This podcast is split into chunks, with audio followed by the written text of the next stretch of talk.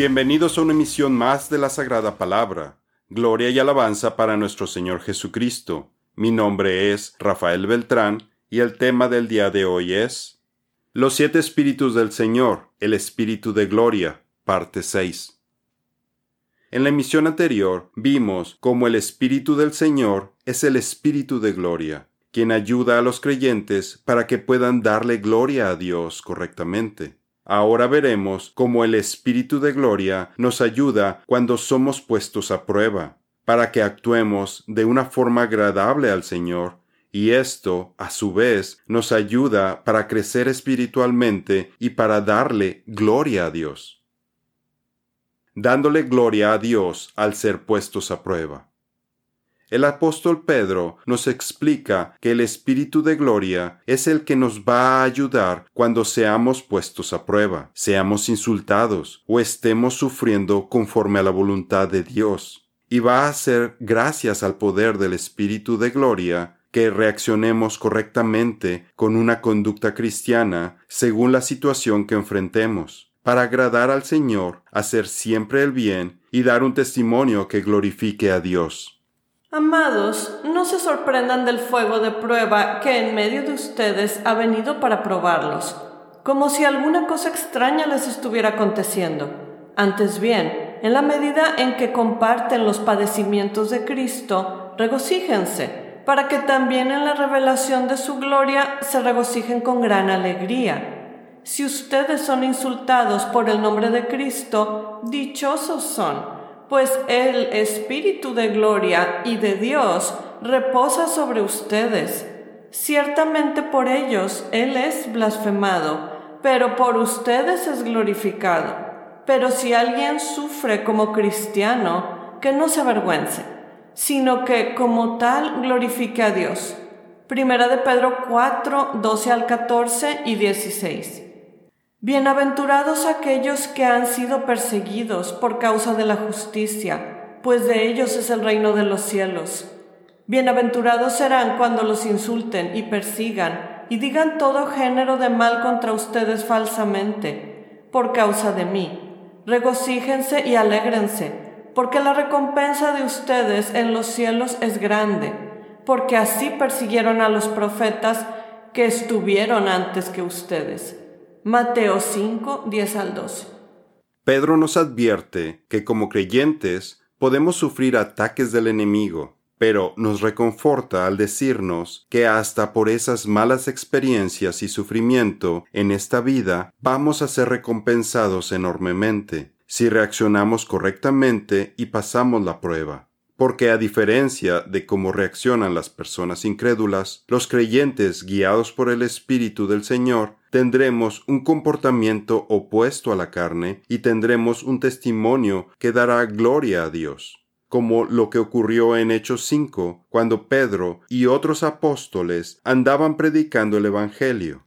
Las autoridades religiosas, lideradas por el sumo sacerdote, se llenaron de celos y encarcelaron a los apóstoles. Pero como los apóstoles estaban dándole gloria al Señor, fueron liberados por un ángel, quien les indicó que siguieran evangelizando en el templo. Cuando los líderes religiosos se enteraron del milagroso escape de los apóstoles, no dieron gloria a Dios al ser informados acerca de que los prisioneros estaban públicamente predicando el Evangelio. Los apóstoles obedecieron al Espíritu de Gloria, en lugar de estar escondidos de las autoridades como lo hubieran hecho si fueran incrédulos. Después las autoridades los volvieron a apresar y ahora además los querían matar. Pero después de la intercesión de Gamaliel, solo fueron azotados y finalmente liberados, gracias a la protección del Todopoderoso. Cabe destacar la participación del Espíritu de Gloria en todos estos eventos, ya que ante este sufrimiento y maltrato que recibieron los apóstoles a causa de andar evangelizando, se nos dice que ellos se regocijaron porque fueron considerados dignos de sufrir por el nombre de Cristo. Ellos su consejo y después de llamar a los apóstoles los azotaron y les ordenaron que no hablaran más en el nombre de Jesús y los soltaron. Los apóstoles pues salieron de la presencia del concilio, regocijándose de que hubieran sido considerados dignos de sufrir afrenta por su nombre. Y todos los días en el templo y de casa en casa no cesaban de enseñar y proclamar el Evangelio de Jesús como el Cristo. Hechos 5:40 al 42. El apóstol Pablo da gloria a Dios. Cuando Pablo estuvo en prisión, también tuvo sufrimientos, fue azotado varias veces, pasaba frío y hambre, pero dijo que aprendió a estar contento ante cualquier situación. Su paz provenía de estar aferrado a Cristo, no de sus circunstancias. De esta forma, el Espíritu de Gloria lo ayudaba para que incluso bajo condiciones muy difíciles le diera gloria a Dios como cuando Pablo y Silas fueron azotados y encarcelados en un calabozo de Filipos. En estas terribles condiciones ellos daban gloria al Señor cantándole himnos que fueron escuchados por el carcelero, quien, conmovido por la actitud de estos prisioneros, les preguntó Señores, ¿qué debo de hacer para ser salvo? El Espíritu de Gloria ayudó para que Pablo y Silas pasaran la prueba exitosamente, y su correcto comportamiento causó que el carcelero y toda su familia se convirtieran y fueran bautizados esa misma noche. A la mañana siguiente, después de que Pablo y Silas cumplieron con el propósito de esta prueba, los magistrados de la ciudad los liberaron de prisión. No que hable porque tenga escasez, pues he aprendido a contentarme cualquiera que sea mi situación. Sé vivir en pobreza y sé vivir en prosperidad. En todo y por todo he aprendido el secreto tanto de estar saciado como de tener hambre, de tener abundancia como de sufrir necesidad. Todo lo puedo en Cristo que me fortalece. Filipenses 4, 11 al 13. Y sí, hijos, también herederos, herederos de Dios y coherederos con Cristo, si es que padecemos juntamente con Él, para que juntamente con Él seamos glorificados, tengo por cierto que las aflicciones del tiempo presente no son comparables con la gloria venidera que en nosotros ha de manifestarse. Romanos 8, 17 al 18. Daniel y sus amigos le dan gloria a Dios. En este tipo de comportamientos es donde, gracias al ministerio del Espíritu de Gloria, los creyentes, a pesar de la adversidad, se mantienen firmes en su fe en Dios en su posición en Cristo y tienen reacciones muy diferentes a las que tendrían los incrédulos bajo las mismas circunstancias. Y esto los hace diferentes al resto de la gente, y quienes están a su alrededor se dan cuenta. Podemos encontrar ejemplos de esto en los amigos de Daniel, quienes se mantuvieron firmes en su fe en Dios y lo pusieron primero, cumpliendo su mandato de no inclinarse ante ídolos, al punto que no tuvieron miedo de ser arrojados al fuego. Para cualquier persona incrédula, la solución más fácil hubiera sido inclinarse ante el ídolo, como lo hacía el resto del pueblo. Pero ellos eran diferentes. Ellos honraron a Dios y le dieron la gloria, y fueron premiados por el Señor. Nabucodonosor exclamó diciendo, Bendito sea el Dios de Sadrach, de Mesach y de Abednego, que envió a su ángel y libró a sus siervos que confiaron en él y desobedecieron el mandato del rey, pues prefirieron entregar sus cuerpos antes que rendir culto o dar homenaje a cualquier dios aparte de su Dios. Luego, de mi parte, es dada la orden de que en todo pueblo, nación o lengua, el que hable mal contra el Dios de Sadrach, de Mesach y de Abednego sea descuartizado, y su casa sea convertida en ruinas, porque no hay otro Dios que pueda librar así como él. Entonces el rey hizo prosperar a Sadrach, a Mesach y a Abednego en la provincia de Babilonia. Daniel 3, 28 al 30. Jesús dice, y el que no toma su cruz y sigue en pos de mí, no es digno de mí. El que hallare su vida, la perderá, y el que perdiere su vida por causa de mí, la hallará. Mateo 10, 38 al 39. De forma similar, el profeta Daniel se mantuvo haciendo sus oraciones habituales a Dios, a pesar de la nueva ley que le prohibía esta práctica, y por ello fue arrojado al foso de los leones. Sin embargo, Dios lo salvó y Daniel le dio la gloria. Entonces el rey se levantó al amanecer, al rayar el alba, y fue a toda prisa al foso de los leones, y acercándose al foso, gritó a Daniel con voz angustiada. El rey habló a Daniel y le dijo, Daniel, siervo del Dios viviente, tu Dios, a quien sirves con perseverancia, ¿te ha podido librar de los leones? Entonces Daniel respondió al rey, Oh rey, viva para siempre. Mi Dios envió su ángel, que cerró la boca de los leones, y no me han hecho daño alguno, porque fui hallado inocente ante él y tampoco ante usted, oh rey, he cometido crimen alguno. El rey entonces se alegró mucho y mandó sacar a Daniel del foso. Cuando Daniel fue sacado del foso, no se encontró en él lesión alguna, porque había confiado en su Dios. Daniel 6, 19 al 23. El profeta Jonás da gloria a Dios. El profeta Jonás les confesó a los tripulantes del barco que la terrible tempestad que estaban sufriendo en alta mar era causada porque él trató de escapar de la presencia del Señor, abordando el barco que iba a Tarsis, el lugar más remoto que él conocía. También les indicó que para salvar sus vidas debían de arrojarlo al mar y que con esto su problema terminaría. Así que, cuando los marineros, quienes al principio estaban renuentes de lanzar al profeta por la borda, terminaron haciéndolo para salvar sus vidas, y fueron testigos de la forma milagrosa en la que el mar se calmó, y la tormenta se detuvo al instante. Fue tan impresionante este evento que las escrituras nos dicen que esos hombres incrédulos se volvieron creyentes en el Señor el espíritu del temor del Señor y el espíritu de gloria trabajaron en los corazones de los marineros y los motivaron para que ofrecieran sacrificios e hicieran votos por el asombroso despliegue de poder que presenciaron del Todopoderoso. Con todo esto, hicieron la voluntad del Señor y terminaron dándole gloria a Dios. Entonces clamaron al Señor diciendo, Oh Señor, por favor que no perezcamos nosotros por la vida de este hombre no nos hagas responsables de sangre inocente, porque tú, oh Señor, has hecho como has querido. Entonces levantaron a Jonás y lo echaron al mar, y el mar cesó de su furia.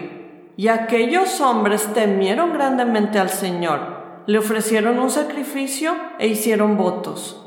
Jonás 1, 14 al 16. El rey David da gloria a Dios. Es posible que podamos entender mejor a nuestro Salvador y su sacrificio si lo comparamos con el pasaje de Primera de Crónicas 21 del 1 al 28, en donde el rey David fue puesto a prueba. ¿Recuerda cuando David hizo un censo y que con ello cometió pecado? Entendemos que fue pecado porque, primero, David cayó en la tentación que le tendió Satanás, y en su falta de fe quería saber cuántos guerreros había disponibles en Israel, en lugar de confiar en que el Señor le daría la victoria cuando estuviera actuando bajo su voluntad, independientemente del número de soldados y segundo, porque cada persona contada en el censo no pagó el rescate de medio ciclo o shekel requerido al ser contado, según el mandato de Éxodo 30 del 12 al 13. Y como castigo por estas transgresiones, se autorizó que un ángel del Señor causara devastación por toda la tierra de Israel con una plaga por tres días. Cuando hagas un censo de los israelitas para contarlos, cada uno dará al Señor un rescate por su persona cuando sean contados, para que no haya plaga entre ellos cuando los hayas contado. Esto dará todo el que se ha contado, medio ciclo, conforme al ciclo del santuario. El ciclo es de veinte gueras, medio ciclo es la ofrenda al Señor. Éxodo 30, 12 al 13. David alzó sus ojos y vio al ángel del Señor que estaba entre la tierra y el cielo, con una espada desenvainada en su mano, extendida sobre Jerusalén. Entonces David y los ancianos vestidos de cilicio cayeron sobre sus rostros. Y David dijo a Dios, ¿no soy yo el que ordenó enumerar al pueblo? Ciertamente yo soy el que ha pecado y obrado muy perversamente. Pero estas ovejas que han hecho, Oh Señor Dios mío, te ruego que tu mano sea contra mí y contra la casa de mi Padre, pero no contra tu pueblo, para que no haya plaga entre ellos. Luego el ángel del Señor ordenó a Gad que dijera a David que subiera y edificara un altar al Señor en la era de Ornán el Jebuseo. Primera de Crónicas 21, 16 al 18. Pablo nos dice en Primera de Corintios 10:11 que todos estos pasajes en la Biblia fueron escritos como ejemplo y enseñanza para quienes ha llegado el fin de las edades. Y la palabra ejemplo viene del griego tipos, que es como los tipos de una imprenta o máquina de escribir que forman una figura o imagen en un papel impreso, un patrón para hacer una cosa, un ejemplo imitar. Y de ahí viene la interpretación bíblica de lo que se llama un tipo, que es una persona o cosa que indica, apunta o presagia a una persona o cosa futura. Por lo que podemos ver en este pasaje que David es un tipo de Jesús, quien se muestra como un pastor que quiere interceder por sus ovejas, para que se detenga la plaga que se había desatado, al ofrecerse él mismo voluntariamente, prefiriendo que la ira de Dios cayera sobre él, pero que su pueblo fuera perdonado. ¿A quién le recuerda esta actitud de David? A Jesucristo, por supuesto, quien es el buen pastor que da su vida por sus ovejas para redimirlas de la plaga del pecado. Recuerde que todas las escrituras apuntan hacia Cristo. Jesús dice, Yo soy el buen pastor. El buen pastor da su vida por las ovejas. Juan 10:11. Jesús dice, Por eso el Padre me ama, porque yo doy mi vida para tomarla de nuevo. Nadie me la quita, sino que yo la doy de mi propia voluntad.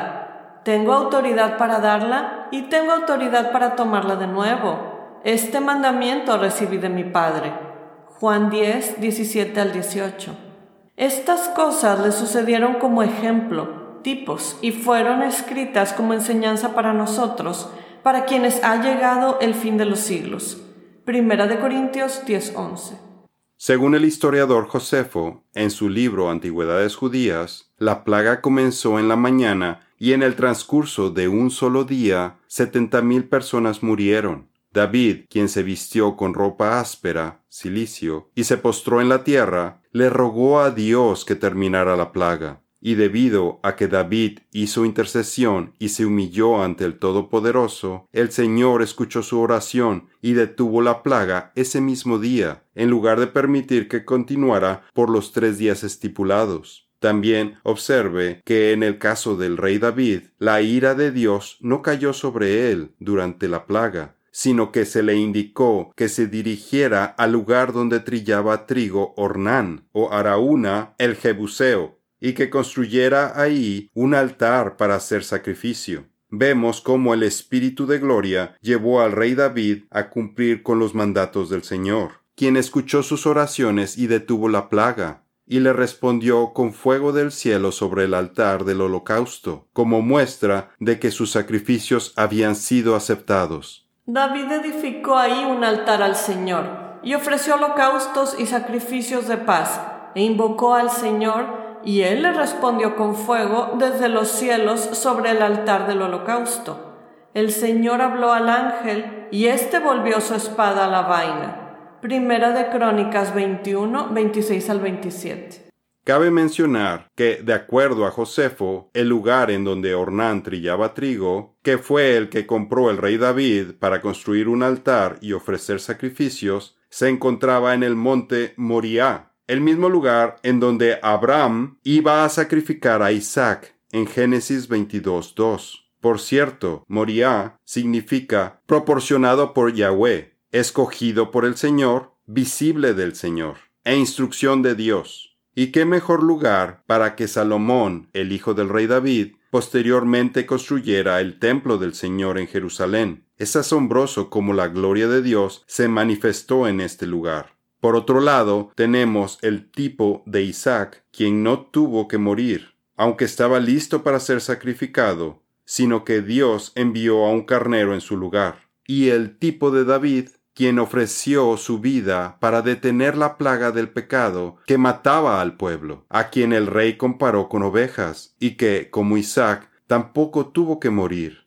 Ambas escenas nos dan un preámbulo y nos indican lo que vendría a ser el verdadero Mesías, el Cordero de Dios, Con la caída de la humanidad en Génesis 3.15 se había desatado una maldición, una plaga de muerte sobre toda la humanidad, y Jesús se ofreció voluntariamente para detenerla, para que sus ovejas pudieran salvarse. Por tanto, como el pecado entró en el mundo por un hombre, y por el pecado la muerte, así la muerte pasó a todos los hombres, por cuanto todos pecaron.